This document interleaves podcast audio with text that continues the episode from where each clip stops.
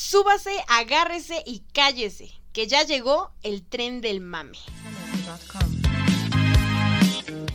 El podcast donde dos personas que al igual que tú intentarán evadir la realidad a través de temas de cultura pop. Si buscas seriedad, aquí no la encontrarás. Puerta abierta. Destino. La casa de papel.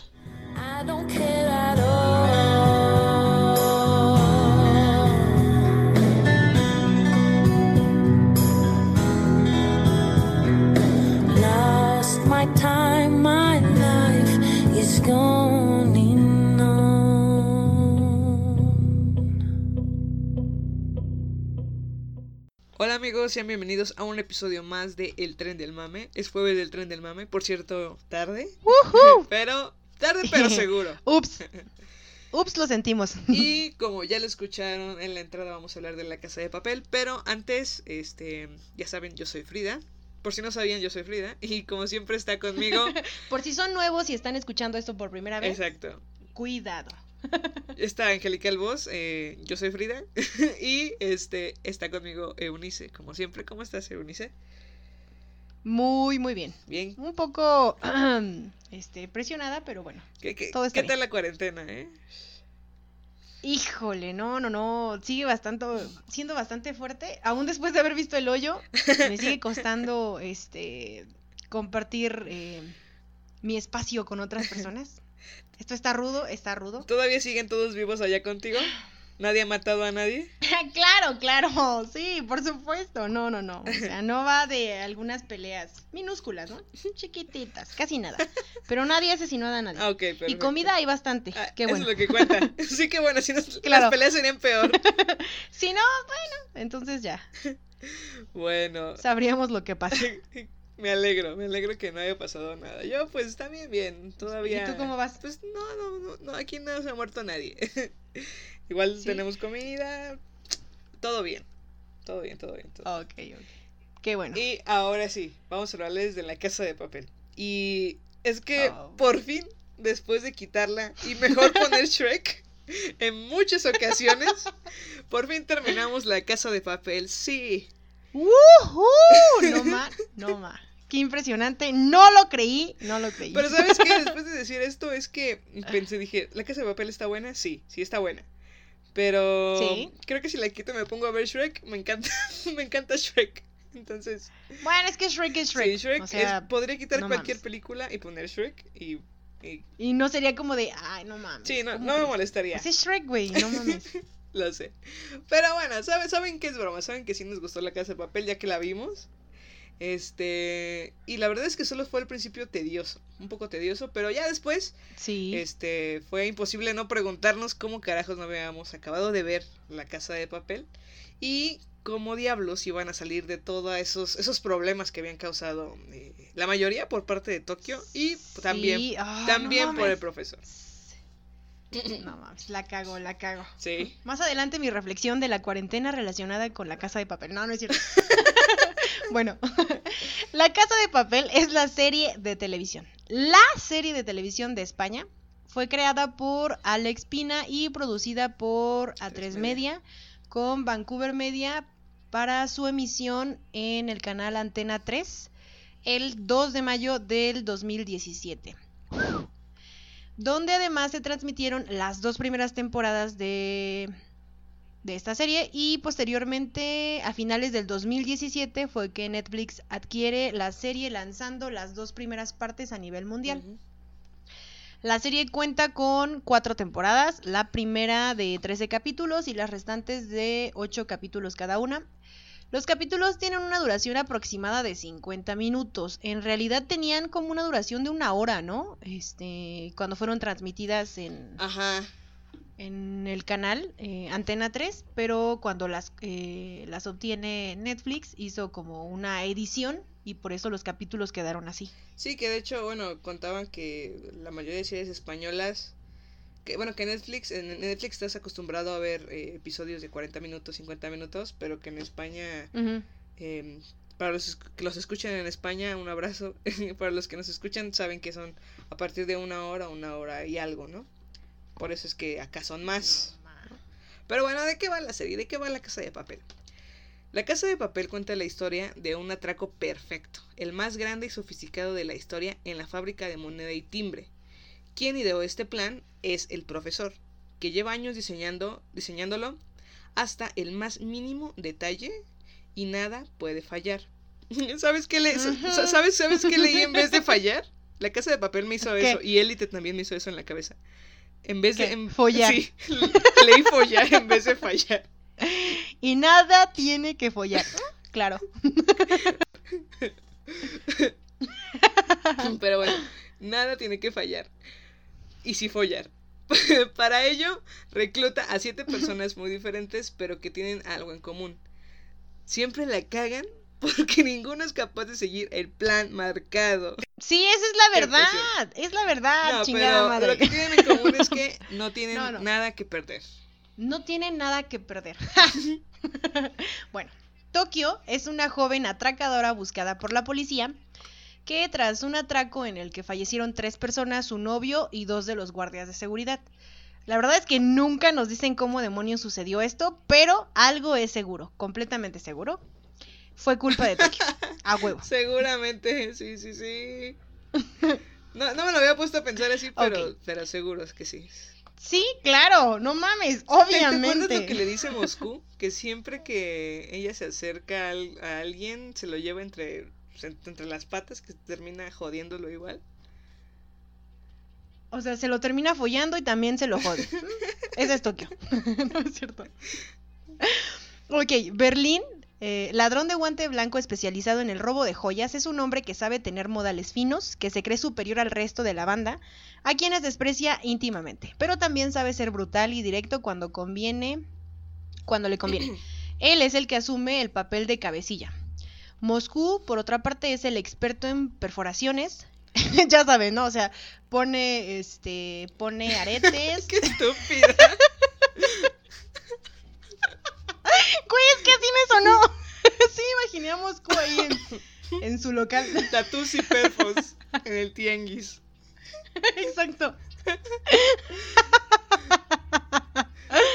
No mames, con Denver Sí, ayudándolo, Su, ¿no? su, su carta se llama. Tatus y la casa de papel. Exacto. No, basta. Bueno, Río es un brillante informático. Híjole, es lo único que tiene brillante porque está bien tonto. Es que está chiquito. Nairobi es una. sí, Es, híjole, es un no chaval, es un chaval. Bueno, ya. Es un chaval. Nairobi es una experta falsificadora. Denver es el hijo de Moscú. Me encanta porque es, es lo único que le pusieron ahí en, en la sinopsis que estaba leyendo. o sea, todos les ponen como sus habilidades. Denver. Y, y Denver es como de, ah, y Denver, pues, pues es el hijo de Moscú. Su único talento. o también conocido como el que ríe como idiota. Y como siempre, eh, no debe faltar la fuerza bruta, que la tenemos Y en. Helsinki. Les y hacemos una advertencia. Desde, a partir de este momento, en todo el capítulo, eh, Eunice y yo nos vamos a reír. Cada risa que tengamos la vamos a hacer como Denver. ¡Oh, no mames, no la practiqué! ¿Cómo le hace? Ah, algo así, ¿no? No sé. es que es como. Bueno, no, no la vamos a hacer. La verdad es que. No, mejor nos reiremos como estúpidamente acostumbramos. Exacto, exacto. Esa es. Esa no la practicamos, esa sale natural. Pero bien. Claro. Este, bueno, Y se Esta disfruta. banda lo que planea es cada paso durante cinco meses en una finca apartada. Valoran todos los inconvenientes, todas las probabilidades y cuando llega el momento se introducen en la Fábrica Nacional de Moneda y Timbre y permanecen encerrados durante varios días con 67 rehenes, uno de ellos Arturito al cual odiamos, pero bueno, ok, vamos, después vamos a eso. No mames. Hijo de su reputísima madre, no mames. que le den por culo, de verdad. Sí, sí. Sí, güey, ya. ¡Ya no puedo! Ah, fí- Fíjate que se me quedaron Ay, varias, este. Varias, Sí. este. Varias frases. Mi mamá la vio un momento nada más conmigo y ¿sabes qué andaba diciendo ahí por la casa? Le está diciendo a, mi hermano: Apúrate, cojones. O, Haz esto, cojones. O no tienes cojones. Y No mames. Oye, mamá, tranquila, tranquila, eh. Me- mejor, mejor que le den No, por culo. Mejor que le den por culo. Ah, sí, me dejó que le den por culo. Eh, me cojones. Hijo de puta. También que te ajá, den. Hijo de puta. Eh, Ajá. Hijo de la gran o, hostia o eres la también. hostia. O follar. Ajá. O. Sí, eso ya lo vimos. No sé, creo que ahora ahora son como las, las que más se me quedan ahora en la mente, pero se- sí se me quedaron varias, ¿eh? Ah, joder, joder es la que se me quedó impregnada en mi lenguaje, ¿eh? joder. Pero bien, Eh, el objetivo de este grupo es salir de allí con su propio dinero eh, de curso legal recién impreso, sin marcar y sin causar el menor daño a los rehenes, ¿no? O sea, es un robo limpio.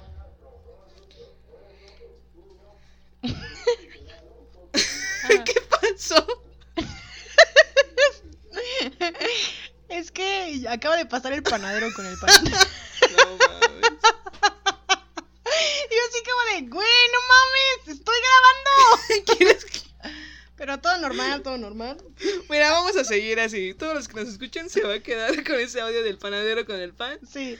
Este. ¿Le compraste pan por lo menos? No, ¿cómo crees? No. Bueno, volvo- volvamos estoy. con esto. Este. Su objetivo de este grupo es. Hay que apurarnos porque dentro de cinco minutos pasa el de los. Qué bueno, el de, el de los elotes. Ok, ok. Exacto. Con no, esto. no, bueno, no. el objetivo de este grupo es salir de, de allí con su propio dinero eh, legal y sin causar el menor daño posible a los rehenes. Esta, se- esta eh, precisamente es una tarea difícil ya que la policía ha acordonado el lugar y al mando de la operación está la inspectora Murillo, una brillantísima inspectora de policía que intentará darles casa y acabar con el atraco más sonado de la historia. Bueno, pero ¿por qué decimos que es la serie española? Bueno, si bien cuando se transmitió eh, las dos primeras temporadas en televisión, eh, la verdad fue que tuvo como una audiencia un tanto discreta, pero el fenómeno se da cuando es lanzada por. Netflix, convirtiéndose en la primera serie, serie perdón, de habla hispana más vista de todo el mundo. Bueno, nosotros revisando el documental que sacaron de la Casa de Papel que se llama La Casa de Papel, el fenómeno, y algunos artículos encontramos Que cuál es eh, o qué fue lo que causó o provocó que el- esta serie se convirtiera en un fenómeno, ¿no? Ajá. Bueno, eh, uno de los puntos es que el típico atraco que no es lo que parece. Ellos no solamente están robando para sí mismos, sino que también les, les están dando un golpe. Y una llamada de atención al sistema capitalista en el que estamos. eh, eso fue lo que le dijo Alejandro Bassano a uno de los directores de la serie al diario argentino de la Nación. Ahora, eh, vamos con otra cosa parecida, eh, bueno, que, que se rige por esto, es como el simbolismo o el significado que puede tener que puede, puede ser un poco chairo. Chairo es un término que es como creerse revolucionario o creerse la resistencia sin serlo, ¿no? Y bueno, la, Para los sí, que no para son los de que no México. son de México, para nosotros eso es chairo, ¿no? O de América Latina, ¿no? Porque a lo mejor y también se utiliza. Puede ser que sí. Pero bueno, la peculiaridad de este atraco provoca la atracción de buena parte de la audiencia, que en ocasiones encuentra similitudes con lo que ocurre, ocurre en sus países, ¿no? Y vemos, lo vemos en el inicio de la cuarta temporada, cuando están como en diferentes países con eh, utilizando el, el mono rojo y la máscara de Dalí en varias manifestaciones sociales. Exacto. Es lo que ocurre más o menos en Argentina, donde según el periodista especializado en espectáculos eh, estiletano, eh, dice que asalten el lugar donde se fabrican los billetes despierta la simpatía de un país donde la devaluación de la moneda nacional es símbolo de crisis económicas. Sí, sí, sí. Y pues digamos que estaba viendo en el documental que todas las imágenes que salieron en, en la temporada 4, donde el profesor les- está mostrando lo que ellos han causado, ¿no? El revuelo social que ha, que ha causado como este símbolo de resistencia, de oposición al, al capitalismo. Todas estas fotos, este, de verdad son reales, o sea, no, no las tomaron como para hacer la serie, sino que son, son Ajá. legítimas, son, son reales. Entonces, si, si, si ya vieron la temporada 4, Sí, sí tuvieron un Sí, impacto. y de hecho Alex Pina decía que, que es el creador de la serie, él decía que eh, le preguntaban, oye, ¿crees que tu serie ha sido como eh, inspiradora para los que hacen robos, para los que hacen atracos? Y dice, pues la verdad, eh, un poco, sí, pero en parte creo, creo que no. O sea, él, él cree que la mayoría es, la mayoría de la respuesta ahí es que, que no. El enfoque de la trama hace que finalmente gran parte de la audiencia desee que el atraco llegue a buen puerto y no al contrario. O sea, te haces como partícipe de, de los atracadores, ¿no? Y lo único que quieres en todo momento es que lo logren. Sí, sí, sí, definitivo. Otro punto es, eh, para que esto se haya convertido en un fenómeno, es que los malos que nos ponen, los atracadores, en realidad no son tan malos, ¿no? Eh, Alfred Hitchcock decía que la simpatía de un villano está en la base de cualquier ficción exitosa. Y es que en la casa de papel lo vemos perfectamente. Las debilidades, problemas y desventuras que tienen eh, los atracadores eh, y las relaciones que entablan con los distintos rehenes acaban consiguiendo, sin lugar a dudas, la empatía de todos nosotros, ¿no? Es más fácil sí. identificarse con ellos que con quienes representan este a la ley, ¿no? A la ley. a la inspectora, a, a Prieto, a Ahora, todos ellos. Ahora habría que ver, ¿no? Nosotros lo vemos así porque somos completamente, bueno, somos civiles, ¿no?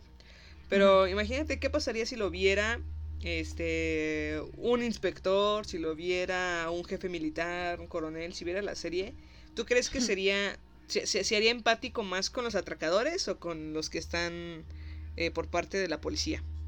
Eh, pues yo creo que la lógica diría que tendrían que sentir simpatía o empatía por aquel que está ejerciendo su mismo trabajo, ¿no? Su profesión. ¿no? Sí. Al- a lo mejor ya enfrentaron algo así o el peligro que corren, no sé.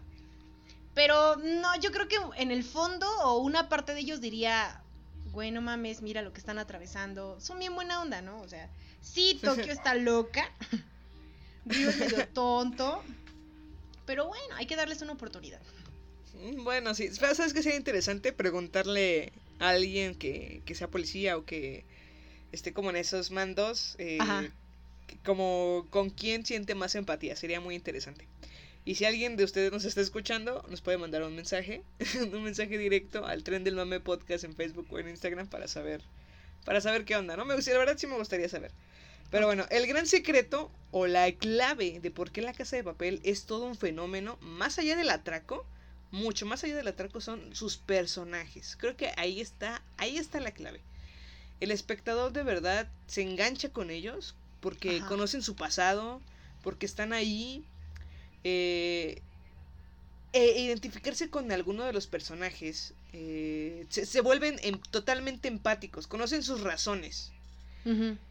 Entonces, eh, al volverte totalmente empático con ellos, es difícil no, no estar como al pendiente de qué es lo que les va a pasar. Por eso se genera toda, toda esta tensión durante, durante toda la serie, porque estás Sí. al pendiente de ellos. Otro factor que lo vimos en el documental de, de La Casa de Papel es que decía Alex Pina, el creador de La Casa de Papel, que buscan ser impredecibles. Eh, creo que en muchas partes lo, lo conciben muy bien. Porque cuando tú dices es que ya están acorralados, en este momento ya se acabó, ¿no? O sea, ya. Ujú. Tú ya ves que están cayendo y pueden salir de esa, ¿no? Eso, ese es un, un buen factor. Que si abusan de él, la verdad es que tienen algunos errores de guion. Sí. Pero si lo saben utilizar bien, y lo- la verdad es que creo que fue balanceado. En muchas lo, lo pudieron utilizar bien y salió bien, ¿no? Pero les, estaba comentando Unice que hay unos que al tratar de ser muy impredecibles en algunas cosas, los errores de guion se notan. Se notan y ya empiezas a no creértela y tienes que aceptar como de, bueno, la- lo voy a creer porque si no, no puedo continuar en la historia. Porque me agradan todos los personajes. y quiero saber qué pasa. Exacto, exacto. Volvemos con la empatía de los personajes, de ahí, de ahí se enganchan. De ahí se agarraron. Este, Y sí, por ejemplo, Y- una de las escenas que me pareció más eh, que no pude predecir fue cuando Berlín saca a Tokio. Hijo, es que yo Ah, creo que era sí, algo sí, que sí. todo el mundo quería. Pudo haberla matado, pero el hecho de que la saque es como de, güey, no mames. Me cae tan bien. Sí, ya, ya, ya. Tenía que sacarla. Ay, Y- no. Otro es que, este, que, que al ser este empático se vuelven emocionales. O sea, llegas como a, a empatizar hasta con los malos, entre comillas, como Berlín. Oye, no seas ser- grosera. Que puede ser un, eh, un ególatra, un narcisista, Sí. pero de algún modo te cae bien. No puedes Sí, sí, sí. odiarlo. eh, de, de ahí mismo, ¿no? Y también otra cosa muy importante y creo que arriesgarle a esto vale mucho la pena es que no hay nadie ni nada sagrado. Cualquier personaje en toda la serie siempre está en la cuerda floja constantemente. O sea, yo no pensé que se fuera a morir Moscú y se murió Moscú. Eh, Berlín y se murió Berlín. Y en esta última el- temporada dije, o sea, no me van a matar a Nairobi. Y ¿Y mataron a qué Nairobi. pasó? Que se la matan. Sí, entonces creo que ese es un punto importante, ¿eh? porque eh, al decir, eh, bueno, esta es la protagonista, esta no la van a matar, y la matan, es como de, ¿what? E- en eso creo que acertaron, ¿no? Mm, sí, fíjate y- que al contrario de ti yo dije, sí, Moscú va a ser uno de los eh, primeros que va a morir. Igual Oslo también.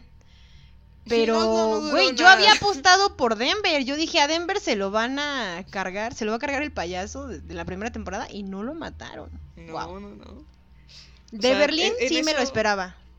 La Sí. muerte de Berlín sí. Tenía que, tenía que ser así, tenía que ser, este, como gesto, como el único gesto noble que tuvo. Y lo de Nairobi, mira, ya lo habían arriesgado en la, ¿qué fue? Final de la tercera temporada. Sí, en la final de la tercera. Este, como, no sé, como que fue como de, espera un momento, me la salvas y luego me la matas, ¿qué está pasando aquí? Eso sí, no me lo sí, sí, sí. Me la salvas y luego me la matas. Sí. Exacto, justo así. Y también otro, otro factor que tienes que tienen humor negro, ¿no? O sea, Ajá. con los rehenes, eh, creo que es donde más se demuestra. Y la verdad es que, que me gusta como que mm, que lleguen como a ese punto de crueldad, pero aún así a ti te da Pero risa, es ¿no? divertido. sí. Ajá, exacto. Y creo que ahí, ahí acertó bien, ¿no? Ahí acertó bien. Ok, bueno, otro de los puntos es que prácticamente es como una película, ¿no? Eh, la Casa de Papel es de las pocas series que por la calidad que tienen eh, se podría perfectamente utilizar o emitirse en una sala de cine, ¿no? Yo eh, con la primera y segunda temporada Sí. sí las vi y dije, no mames, esta es como una peliculota súper enorme, ¿no? Eh, Sí, de sí, hecho, sí. yo le comentaba a Freddy y dije, y así estaba, ¿no? Programada para tener solo... decían que era como una sola temporada, pero dividida en partes, ¿no? Lo que nosotros ahorita vimos como la primera y la segunda temporada. Exacto. Y Ajá, que ya ahí tenía que terminar. Y era, mira, había tenido un buen inicio, tenía muy buenos este, problemas, una solución eh, bastante bastante original y no, ¿no? Porque ya habíamos visto películas así, ¿no? Llega a mi mente la película este donde asaltan un casino. ¿Cómo se llamaba? Sí sé cuál es. La estafa maestra, creo. Creo que Algo se así. llamaba. Sí, sí, Ajá. sí, sí. Y eh, el, el- el reclutamiento, eh, cómo lo hacían y cómo te hacían creer eh, este, una cosa y al final era otra. ¿no? Pero sí es como una Eso siempre va, estuvo- siempre ajá, va de la mano en todos los géneros de, bueno, todo lo que tiene que ver con los atracos, ¿no? Sí. Este, y para mí tenía un muy buen final. Perfecto final, ya no me interesaba lo demás. Pero bueno, llegó Netflix y dijo, "Ah, queremos hablar con ustedes. Queremos, queremos proponerles algo. un negocio. Exacto. Sí, sí, sí. Pero bueno, las características que tiene con los movimientos de la cámara, la luz que se utiliza y la banda sonora ayudan a que la ficción tenga como un todo un ritmo trepidante. Y este también lo que les comentábamos antes era que el Netflix al acortar como los capítulos porque si eran muy largos, este como que hacen que el espectador quede eh, más que te quedes más enganchado, ¿no? A la trama. Sí, sí, sí. Eh, creo que mm, la, bueno, la mayoría de los que consumimos eh, ah, alguna serie en Netflix, todas, todo dura 40 minutos, 45 minutos, 50 minutos, a lo mucho una hora, ¿no? Ajá. Entonces, sí, sí tenía que, que acortarse porque creo que si me hubiera echado la primera temporada con capítulos de una hora o más, híjole, sí me hubiera costado más trabajo al principio, ¿eh? Sí. Pero bueno. Eh, también otra cosa es que, que consideramos que son aciertos de esta ficción es el uso de elementos únicos y distintivos, ejemplo, las máscaras de Dalí o las vestimentas rojas que usan los ladrones eh, durante el Ujú. atraco, ¿no? Los monos rojos. Sí, antes de ver la casa de Eh, papel, yo recuerdo que veía estos disfraces, este, para, no sé, Día de Muertos o Halloween. Y era como de, ¿a estos vatos quiénes son, no? Porque traían como el mono rojo y la máscara era de, ya los he visto en, en varias este, fotografías. O igual en varios memes y como que no, no te enganchabas. Y ahora que ya la viste, dices, güey, no mames. Es la casa de papel. Ya sé de qué me voy a disfrazar en Halloween. Exacto. ok, otra cosa son veracidad, veracidad. O sea, los problemas a los que se enfrentan los personajes.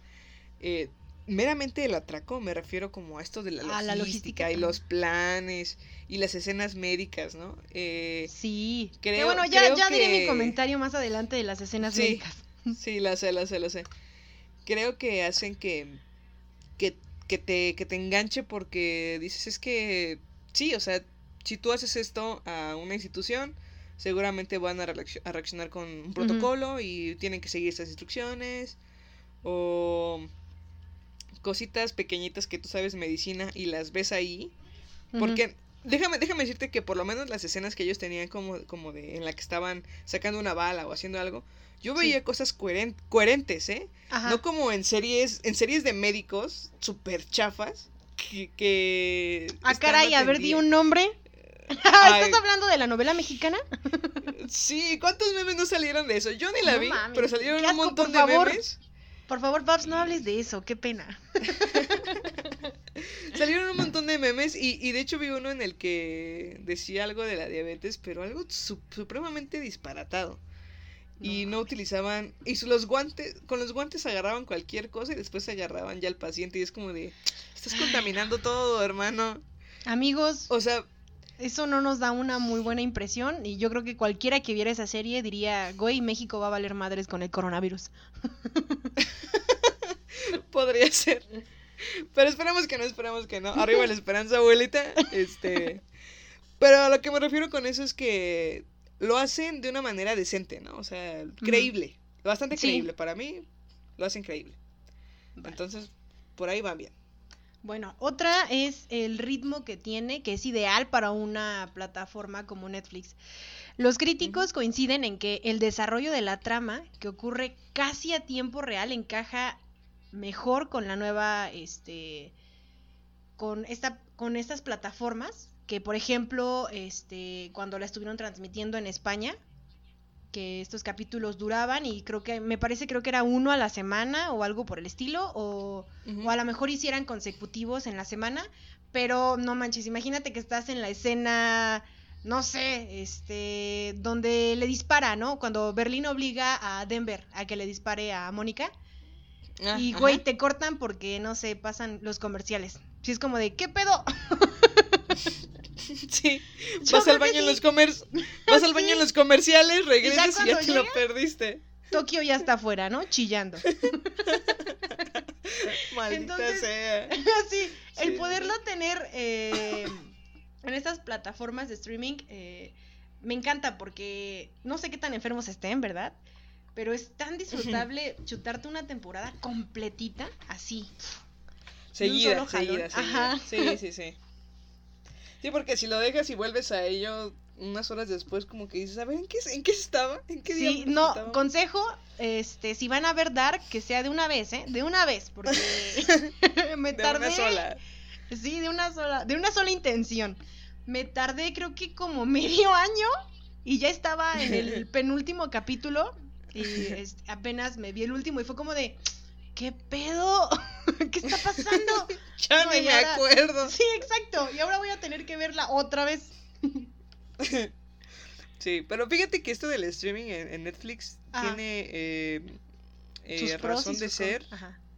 Creo, creo que es perfecta. Bueno, me refiero a que cualquier plataforma de streaming está bien porque tu contenido lo ve mucha gente de lugares que ni siquiera pensabas que, que te podrían ver. Y eso fue lo que pasó con la casa de papel porque estaba viendo el documental Y Alex Pina y Javier Gómez Santander, que son guionistas de, de La Casa de Papel, decían que eh, empezaron la primera temporada bien, o sea, bien. Pero al final de la, de, la, de la primera y ya la segunda ya nadie, casi nadie veía La Casa de Papel. Entonces No manches. Se, se cayó todo, pero cuando lo lanzaron a Netflix fue que pasó el boom. Aparte porque, bueno, te digo, una es que llegas a más personas y dos es que la puedes ver en cualquier lado, a tu tiempo, eh, en, en cualquier lugar, que, que tengas conexión a internet y cuenta, lo puedes ver en cualquier lugar. Y, No, los puedes descargar, ¿no? Sí, y aunque no tengas tiempo, este, bueno, mientras vas de camino a algún lugar puedes ver algún capítulo o lo que sea. Sí, sí, sí. Entonces, creo que eh, esas plataformas sí ayudan a que la difusión sea más grande. Claro, obviamente Y- todo en exceso hace daño, ¿eh? Sí, sí, sí. Otro punto importante eh, sobre la casa de papel es que, a diferencia de muchas series de ahora, solo recuerdas como la serie, ¿no? Pero no recuerdas como un símbolo, un color. Oye, pues yo no sé qué series veas, algo ¿eh? visual. Pero No, ya, ya no. Las, las, em, creo que ya no hay. Mira, ejemplo, Dark. ¿Te acuerdas de algún símbolo? ¿De algún color? sí, claro, el- la chaqueta esta amarilla que traía siempre, como el impermeable. Sí. ¿Y el símbolo? ¿Qué cosa? ¿Qué no era eso? No, pues es el color, ¿no? El caso es que yo creo que ya no hay muchas series que, que se enfoquen en esto. Ya, ya no recuerdas como, como imágenes, solo recuerdas lo que pasó. O sea, si tú vas y le preguntas a una persona, oye, ¿de qué se trató tal serie? La mayoría, en la mayoría de las series te van a decir, ah, pues se trató de esto y esto, pero no te van a decir, eh, y estaban vestidos así, y tenían este color, y tenían esta máscara, y tenían esto. Mm, Bueno, es- bueno, también es lo único es que difícil. utilizaron. Es difícil, es difícil. Ajá. Entonces, ese, ese es a lo que yo, a lo que yo voy, es mi punto de vista, ¿no? Entiendo, entiendo. Y, y creo que eh, respecto a la casa de papel, como ya todos lo saben, obviamente si estás escuchando este episodio, ya viste la casa de papel, ¿verdad? si no, seguramente debes estar encabronadísimo o encabronadísima porque te soltamos un chingo de spoilers. Y los que vienen, ¿eh? Uh, uh. Así que si no, córtalo de una vez, si no, sigue. Este, y bueno, la casa de papel tiene color, símbolo y hasta himno. El, eh, tienen el, predomina el color rojo, eh, que es un color que representa como violencia, nerviosismo, tensión, sangre. Y su himno, el Belachao. Eh, Uf. Javier Gómez Santander, que es el, el guionista de La Casa de Papel, dice que, que en algún momento tuvieron un atasco para seguir escribiendo y puso Bella Chao porque a él le tranquiliza esa canción. Todos tenemos como una canción que dice, ah, bueno, voy a poner esta porque ya estoy muy Sí. abrumado. Y la disfrutas, ¿no? Y él, su canción, eh, para quitarse como toda esa tensión, era Bella Chao. Puso Bella Chao. Y en ese momento, justo en ese momento, supo que esa era la canción. Porque habla de la resistencia. eh, que fue una canción de la resistencia antifascista ante la Segunda Guerra Mundial por los italianos. Y dijo, esto, esto encaja perfecto. Entonces, ahí está. Y se volvió un himno del Bella Chao. Ahora, el símbolo es eh, que representa una lucha, ¿no? Eh, la propia lucha de, de una persona o, o cualquier tipo de lucha como en estos movimientos sociales, de ponerse el mono rojo y la máscara de Dalí, sabes que hablan como de resistencia. Entonces, tiene, tiene, eso sí es más importante que tenga la casa de papel, la verdad. La verdad. Y el, ¿cómo se llama? El Bella No, sí, Este- esa, esa canción se volvió imprescindible. Sí, y, y estaba viendo videos de mucha gente que hizo sus versiones en muchos países diferentes Ajá. del Bella Chao. No, y dije, no, wow, o es sea, que qué, parece qué tan- locura, ¿no? Ajá, te parece tan profundo y claro, ¿no? Lo que decía sobre la resistencia, la canción. Este, pero de verdad se te queda, se te queda clavada. Me Sí, sí, encanta, sí. me gusta muchísimo. Bella Chao, himno. Sí. claro. Vamos a hacer una propuesta para cambiar nuestro himno nacional Por Bella Chao. por Bella Chao. Oye, oye, no, oye, no seas grosera porque... Híjoles, no, es que sí me gusta más mi himno, ¿eh? Sí, sí, La estoy verdad. jugando, tranquila. Pero bueno, ahora vamos a mm, una de nuestras secciones, personaje odiado y personaje amado. Vas, vas. Uf. Bueno, voy yo. Para mí, mi personaje eh, favorito, mi personaje Uf, amado, era sí. la hostia. Nairobi se me hace un personaje. Nairobi perreaba sola. Exacto, Nairobi perrea sola. Este. No necesita, creo que, o sea, la vez que tiene como eh, necesidad de tener eh, una pareja, Sí, una conexión Pero- sentimental con alguien. Pero, pero me refiero que es una persona bastante fuerte. Creo que es muy fuerte. Y a pesar de que le pasen cosas o sufra, no, no, se- no, No se eh, tira, ¿no? Sí, y aparte no se ciega, como lo hace Tokio, digamos, ¿no? Sí. Que algo pasa y se ciega y no ve razón hasta que ella... es muy impulsiva. Y Nairobi no. Nairobi sabe controlarse. Y también Nairobi tiene algo como... eh, o sea, como de no importa que pase, no importa que si, es que si o te sea. Nairobi es como energía positiva al máximo. O sea, Sí. eso era ella, ¿no? Cuando llegaba y los movía y, güey, te sacaba una carcajada, sabías que ya te iban a matar. Aparte, Sí, pero- estabas trabajando en los hornos, hacía un chingo de calor. Pero llegaba a Nairobi y decía, oye, vamos, vamos a darle. Y decías, güey, voy. voy". Sí, sí se puede, sí, sí, sí. Por eso me gusta Nairobi. Nairobi es mi personaje favorito. sí, sí. sí. Y el más odiado, este... Ah, Ah, espera. Sí. Espérate, antes de hablar del más odiado, Nairobi, Sí. uf, me, do- me- me dolió tanto su muerte. Cuando, se Oh, cuando se murió Nairobi, de verdad mi tensión se fue. Fue como de, ah, bueno, la, la que me importaba ya, ya se murió, está bien, sigan con esto, ya voy a aguantar la tensión. sí.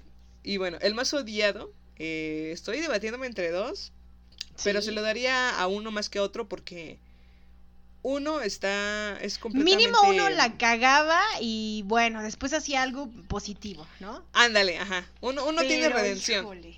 Ahí El estoy otro completamente sí. de acuerdo contigo, ¿eh? Sí, sí, sí. El otro es una completa basura. Me refiero al rehén, a Arturo. Oh, no puede ser. ¡No, ya, mátelo!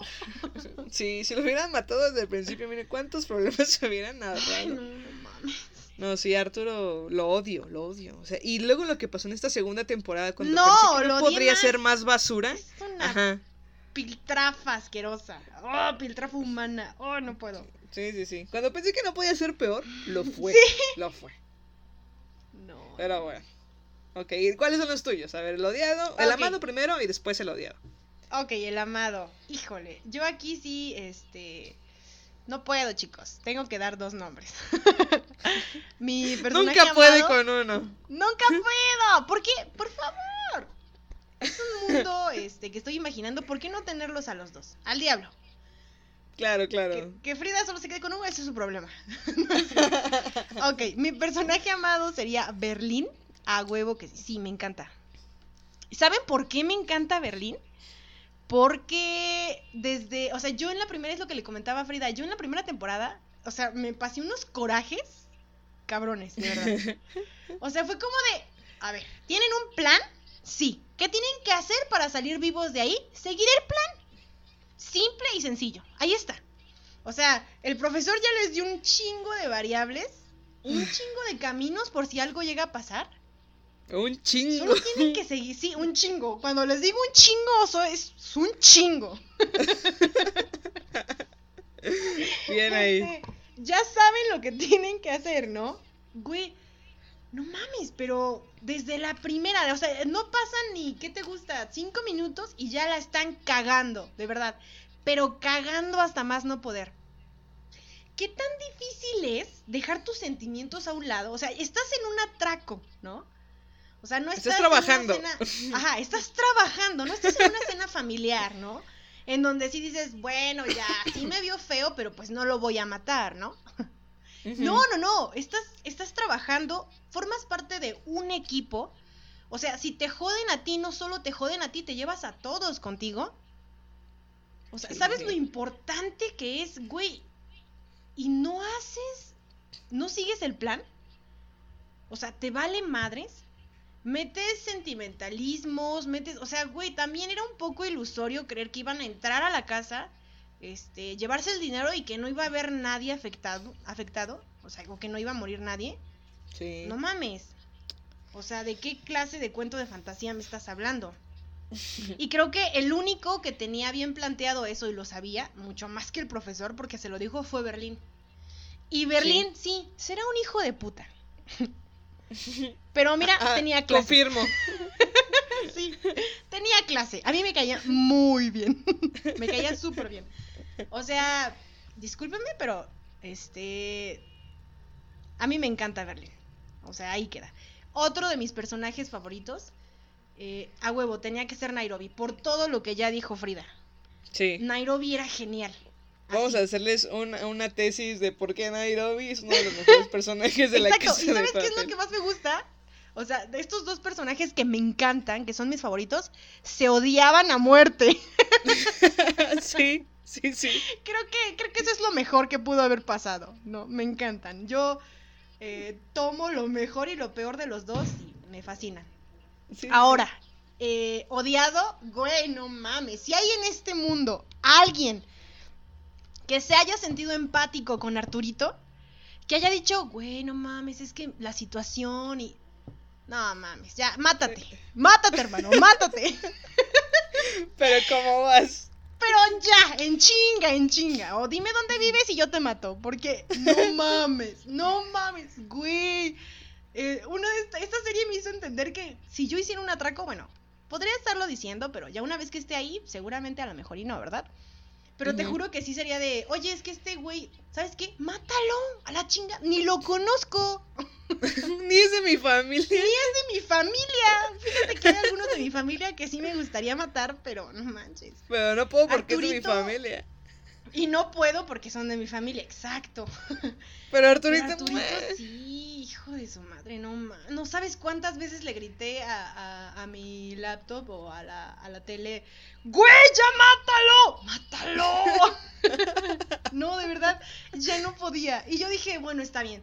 Segunda temporada, tercera temporada, este, ya, güey, es imposible que me lo traigan, no mames, me lo traen. Aunque fíjate que, que lo manejaron bien, ¿sabes por qué? Porque creo que en todo momento. Arturito siguió fiel este su, su personaje, su carácter.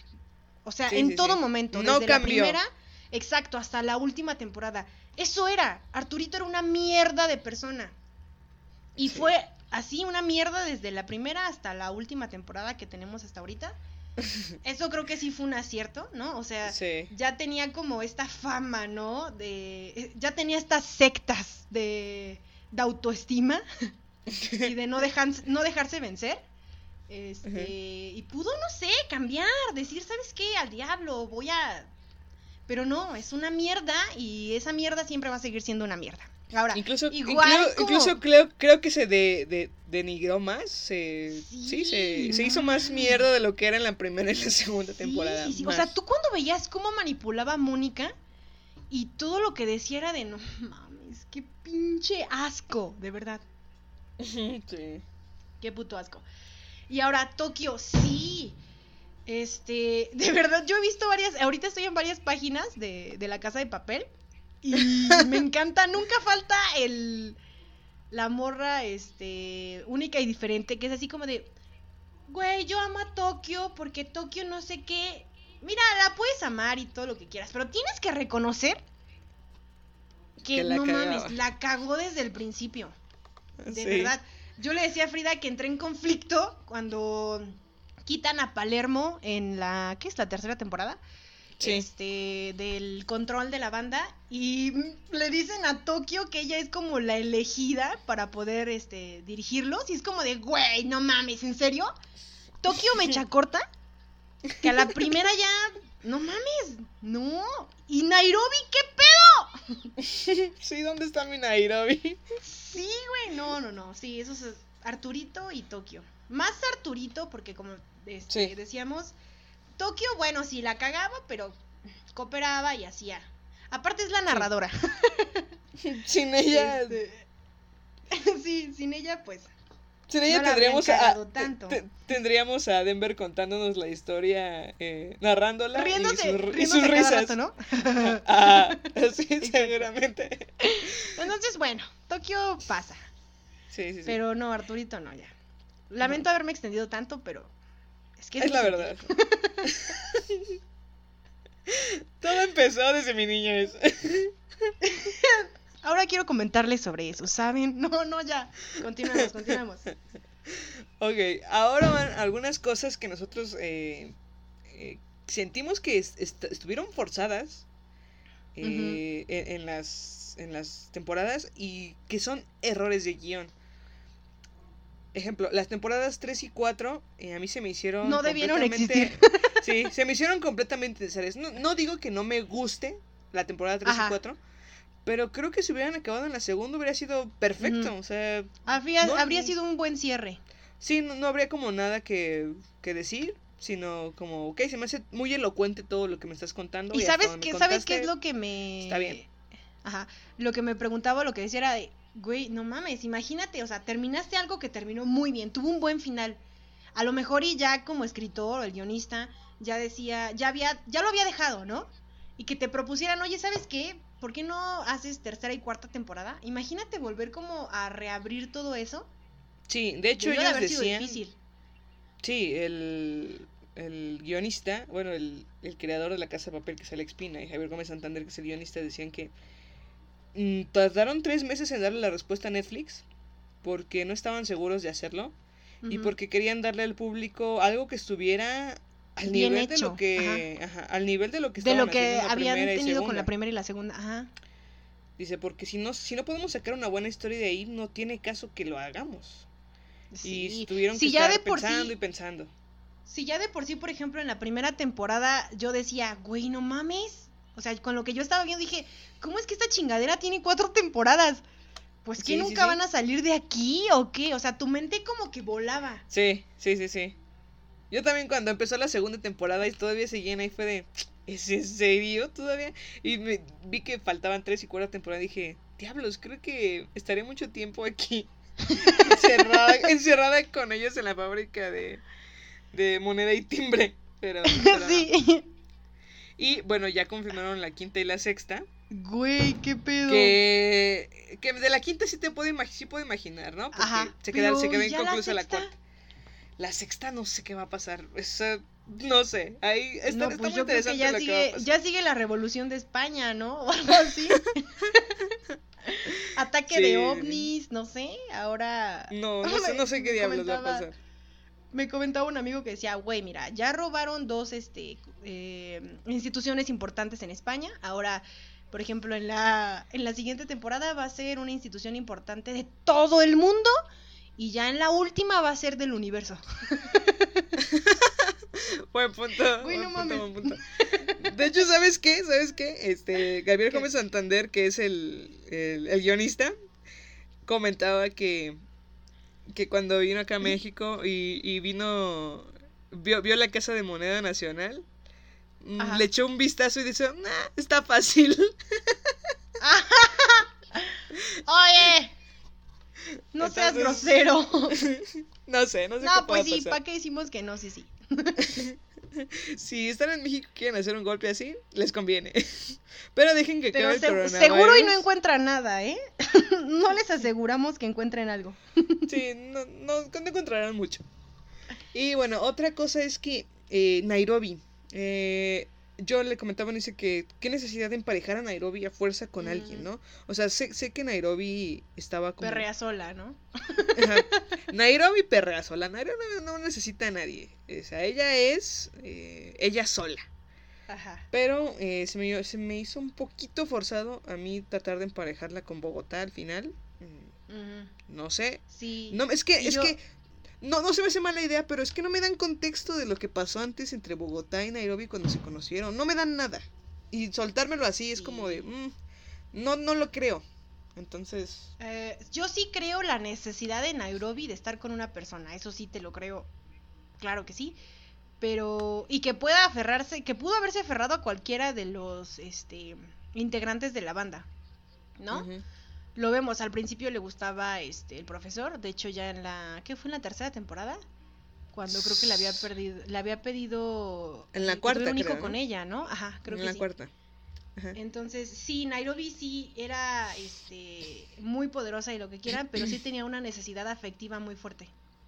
Y otra cosa con Nairobi. cuando la amenazan con su hijo, ¿no? Y le dan un tiro. Oye, Casi ya. Babs, déjala descansar en paz. que casi la... Perdón, es que esto tiene que salir. Que casi la matan. ¿Qué pasó después? O sea, ¿por qué no sigue, por qué la policía no sigue insistiendo con su hijo si les había funcionado? O sea, en Nairobi se, se recupera y se le olvida que tiene un hijo. ¿O qué carajo? O sea, y en ese momento fue como de, o sea, casi te mueres por, por tu hijo. Y después Ay, ¿sabes qué me quedó ¿o la duda? Güey, si era real, ¿realmente si era su hijo? ¿O habían traído a cualquier este niño como del rango de la edad y ya?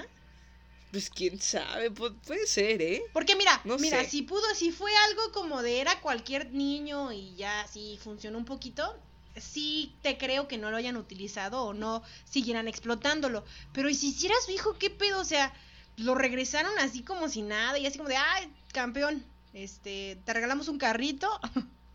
Gracias por bien. ayudarnos. Sí. Gracias, eh, a adiós. dispararle a tu mamá. sí, sí, no. Ahí no, no, no concluyó bien. Y luego, bueno, ya, deja pasar a su hijo, ¿no? Y quiere Ajá. tener otro, uno con el profesor para, para empezar de nuevo, yo sé. O sea, es como de, ya la cagué con un hijo, voy a tener otro. Es como de, "Fuck, ¿qué me estás contando? Sí, sí, sí, mira, yo creo que todos los personajes tienen eh, sus puntos que dices, güey, no mames, qué buena onda su empuje, pero sí también están bien dañados. creo que Sí, todos. Sí, Sí, todos. todos. no hay ninguno que no se quede, este... Exento de esto. Exacto, sí, todos. Sí, sí, sí. Pero bueno. Otra de las cosas forzadas o errores o sea, fue como de... Por ejemplo, ya, tercera temporada, ¿no?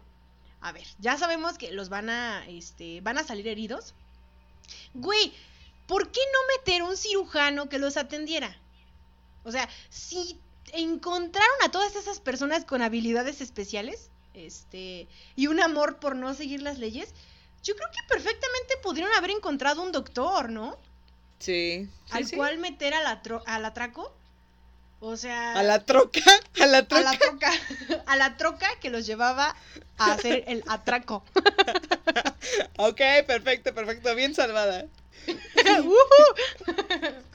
Eso sí, sí me causaba este, Conflicto, A ver. sí. Eh, metieron todos los aparatos y güey, no mames, pinche máquina de rayos X, este ¿Por qué no meter a, a un doctor? O a alguien que tuviera las habilidades. Sí, sí, sí, bien, sí, O bien sea, pudieron es- meter un Esta doctor. operación este, por Tokio del pulmón dije, no mames, ¿por qué Tokio no fue doctora? Cirujana. Sí, hubiera tenido gran futuro, ¿eh? Sí. Un gran futuro. O sea, que imagínate, ¿no? La se encabrona y te deja ya media cirugía. Antes de que te esté haciendo, cuando te está haciendo la anestesia, le dices, chinga tu madre. Y ya sa- sabes que te va a dejar a media operación. Exacto. Doctora Tokio, por favor. Concéntrese. En ese momento no podía pensar. toda su narración. Sí, sí, sí. sí. Ay, ay. Ay, no mames. Ok, Qué otra cosa. Continuemos. Otra cosa son eh, las artimañas del profesor, ¿no? O sea, siempre vemos que el profesor tiene respuesta para todo. Pero llega un momento en el que dices, güey, no manches, o sea, algo ya salió de control y aún así tenías Tenías Sí. la respuesta para eso que tú ni siquiera sabías que iba a pasar como ejemplo, cuando se llevan a Lisboa. Eh, ya sabía, ¿no? Superación París, no es que si alguien nos, atra- nos atrapa, vamos a hacer esto y esto y esto. Ok, perfecto, pero es que llega un momento en que se me hace como tan... eh, A veces, ¿no? O sea, algunas cosas las comprendo. Pero hay ot- ot- otras que digo, no manches, o sea, ya. O sea, sí, sí, sí creo que puede ser muy listo. Me muy comentabas brillante. de toda esta estrategia que había inventado de poner toda una pared para cuando querían Ah, sí. salvar a Lisboa, ¿no? De construir una pared es como de, ok, está bien, mira. Está cool, pero. Pero a ver. Justo en, justo en esa parte fue cuando dije, ya, o sea, ya aquí ya, ya te estoy dejando de creer un poco, ¿eh? ¿Sabes, ¿Sabes cuándo empecé a perder este. como esta. este. credibilidad? ¿Cuándo? Eh, cuando mencionan al Chapo Guzmán. Ah, sí, sí, sí, sí. Mames, me dio muchísima risa. Ah, Ahí, ahí se fue toda mi credibilidad. Sí, amigos, el Chapo salió por la puerta grande. No por un no, no es cierto. Ay, ay, Ay, ay. ay, ay. No, Pero sí, a veces sí tenía como unas cosas bien jaladas. Por ejemplo, cuando termina la primera temporada, aunque entiendo que hayan hecho eso, eso me gustó. De que ya eh, habían descubierto la finca y Sí. que él está llevando a, a la investigadora a, a esta A la inspectora. y descubren que está todo el plan. Sí, la verdad es que sí te deja, ¿te imaginas haber tenerte que esperar este bueno, que en España no creo que se hayan tardado tanto, ¿no? ¿Cuánto, cuánto habrá de diferencia entre la primera parte y la segunda? No, no tengo idea. bueno, no creo que mucho. Ajá. Pero, Pero sí, que queda- quedarte con qué eso, iba a pasar. Ajá, con esta duda. Y ya después enterarte que, güey, no mames, ¿qué crees? El profesor lo sabía. O sea, Sí, el sí, profesor sí. se las sabe todas. Todas, todas, todas. Y sí, en algún, en algún punto sí, sí me parece ya como...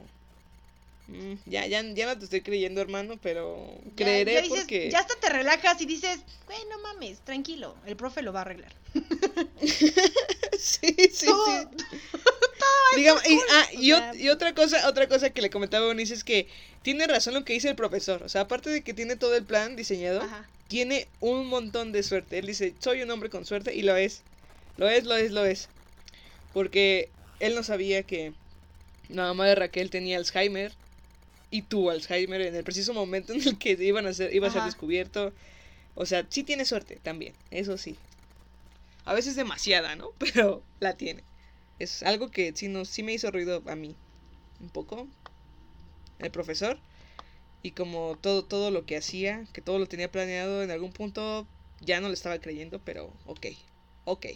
Bueno, otra de las cosas que más me gustan este, en las series son eh, las muertes de los personajes, ¿no? Yo creo que cada personaje, dependiendo de la importancia que tengan, este, se le, debe de- se le deberá hacer su debido como homen- homenaje, ¿no? Con la muerte. Sí, tiene que Este, ser épica. El motivo de la muerte, ajá. La música de fondo, eso es elemental.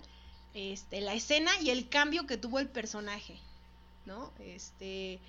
Y de las dos muertes que más me gustaron, o bueno, no, la verdad creo que hubo una que, aunque Nairobi me gusta muchísimo como personaje y también es uno de mis favoritos, creo que su muerte mm, me dejó como vacía, como que le hizo falta algo más.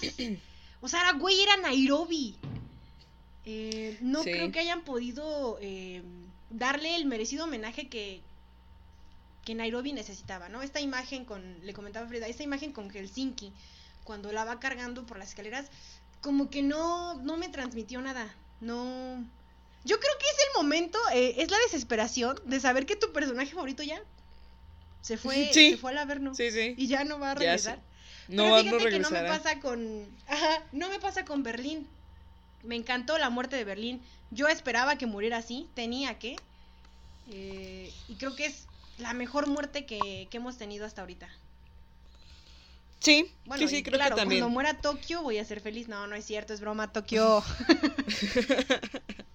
Épica, se volvió épica, creo que es la palabra que estás buscando. Las, Sí. las, la hacen épica. claro. Y bueno, aquí les voy a contar un poquito de, de otra cosa que está, está relacionada. Este, hace unos meses fui a un festival de cine hecho con celulares, eh, en el que participé, pero pues no se ganó, ¿verdad? Arriba Pero- la esperanza, abuelita. Pero no importa, arriba la esperanza ahorita porque está todos los años y la verdad es que me sirvió muchísimo, eh, muchísimo en la vida.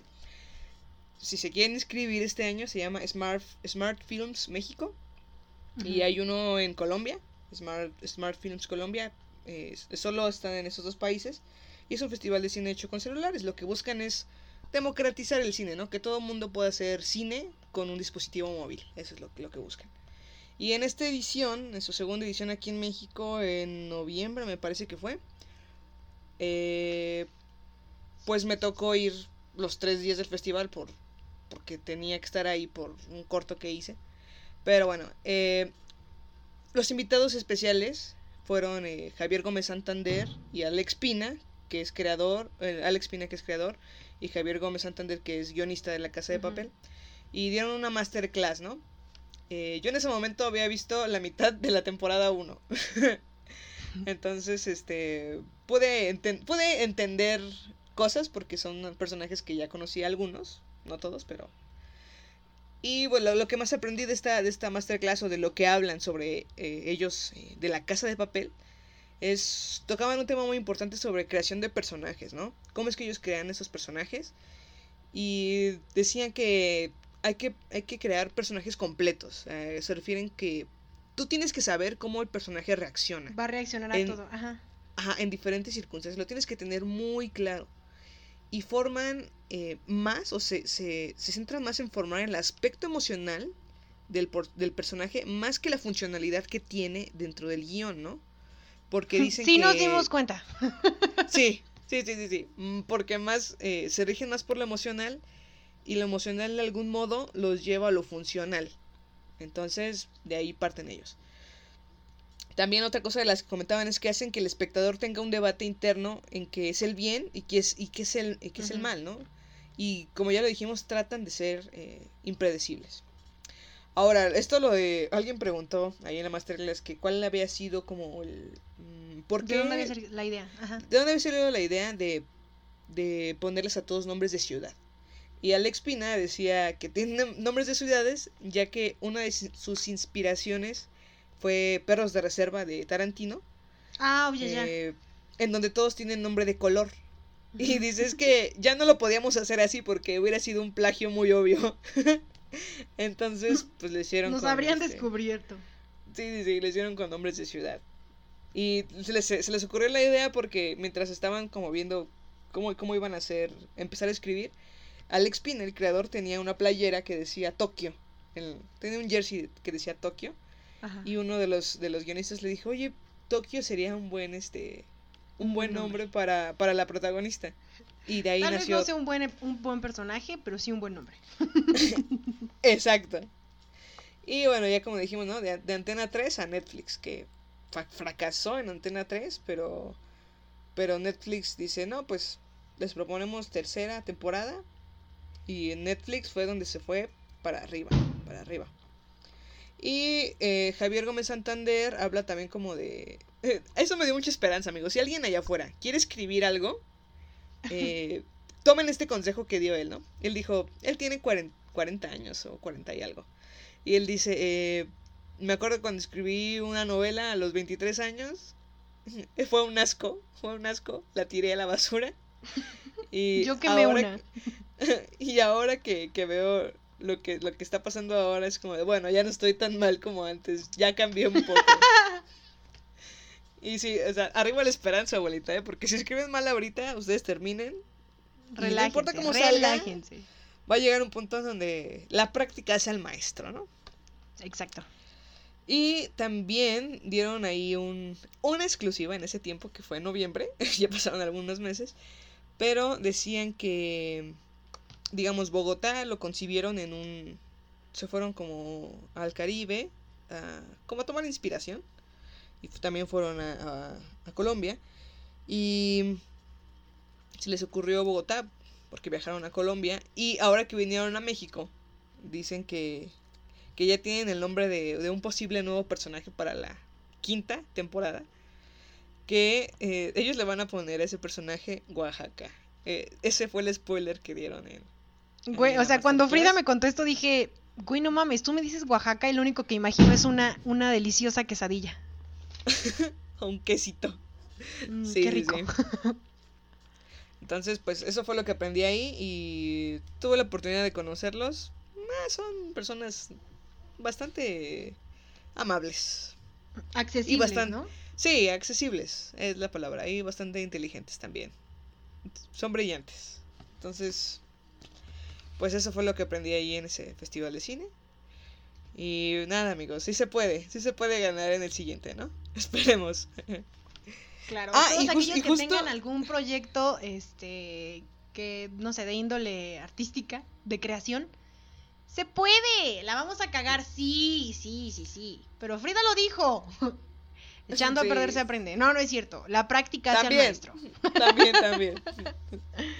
Y de hecho hubo un show eh, la noche de la inauguración del festival en donde haz de cuenta que se apagaron las luces y se oyeron como do- como disparos y dije güey, no mames, ya nos cargaron a Por todos. favor, es mi primer festival, mi primer corto, no sean mamones. Sí, no, no, pero había un show, había un show montado Ah. de la casa de papel y a Frida, y Frida toda asustada. Sí, dije, no, no, no, aquí no. No, aquí no, no, estamos en Ecatepec. No mames, qué bueno, porque sí, no sales viva, Paps. No, no, no. Y pues, sí, tenían un show montado, varios bailarines, eh, bailando Bella Chao de la casa de papel. Uy, supongo que en ese momento no sabías el impacto que iba a tener después esa canción. no, no, no lo sabía. Pero bueno, ya después lo descubrí. Y pues ya, amigos, eso, eso fue todo lo que pasó allí. Este, y pues- pues, nada, ¿tienes algo que comentar, Eunice? No, nada, que la vean, este, que no se dejen llevar por el, ay, es que es muy popular, no, ¿para qué? Voy a ver otra. No, no, no, véanla, la verdad, sí es muy entretenida, eso sí, es Sí. súper entretenida. Y ahora le digo, le digo a Eunice que voy a empezar a ver Vis a Vis, que es también me la recomendaron mucho. Y Alex Pina, que es creador de la casa de papel, estuvo involucrado en Vis a Vis también. Y sale Nairobi, entonces voy a ver Vis a Entonces Vis. es como de, ok, perfecto. no, y aparte, este, hemos estado como que muy españoles, ¿no? En el tren del mame. Sí, sí, eh, sí, mira, Élite, El Hoyo, Exacto, el hoyo, este, la casa de La papel. Casa de Papel. Recomendación que eh, nosotras averiguamos. eh, vean Élite y podrán este, comprender perfectamente todo después de eso, ¿no? Sí, Con respecto a- al, al- al acento y que a veces en- a nosotras nos parecía, por ejemplo, en Élite, este, que hablaban como que muy rápido o no, no lográbamos captar algunas cosas o como ya lo decía Frida, este, no, no teníamos como, eh, no entendíamos como la referencia. sí, sí, sí, Entonces, distinguir, no, o sea, ajá, vi este la casa de papel, igual a Frida le pasó y mira, todo de principio a fin lo entendí. Sí. Sí, sí, justo sí. Y eso que tenían a, a, digamos, a dos este personajes iguales, que es Río y Denver, que también salieron en Élite. Y sí, en Élite me costaba trabajo entenderlos, pero ya en la casa de papel ya no. Ya no, ya no. Hasta se me pegaron varias palabras, ¿no? Que ya hablamos de ellas. Bueno amigos, pues esto fue todo por, por hoy del tren del mame. Espero que les haya gustado, lo hayan disfrutado. Y gracias por escucharnos en cualquier parte del mundo que nos estén escuchando. Muchas gracias. Les mandamos un abrazo. Y van a ver que pronto saldremos de la cuarentena. pronto, pronto. Eh, síganos en nuestras redes sociales, en Facebook y en Instagram como Tren del Mame Podcast. Eh, ahí les vamos a publicar algunos memes y cada cuando subimos nuestros episodios. Y pues Uh. nada, en esta cuarentena aprovechen para escuchar los demás episodios del Tren del Mame. Aprovechenlos. Que, que no están mal, ¿eh? Not bad. Así que ahí háganle, háganle a escucharlos. Y pues nada, nos escuchamos el siguiente el siguiente jueves. Jueves. eh, del, del tren del mame. Nos despedimos, no sin antes decirles. Una mattina mi sono alzato. Oh, vela ciao, vela ciao, vela ciao, ciao, ciao. Una mattina mi sono alzato. E ho trovato l'invasor, o partigiano, portami via. Vela ciao, vela ciao, vela ciao, ciao, ciao, partigiano, portami via, che mi sento di morir. El tren del mame ha llegado a su terminal. Recuerden que no nos hacemos responsables de ningún spoiler. Ningún pasajero debe permanecer a bordo.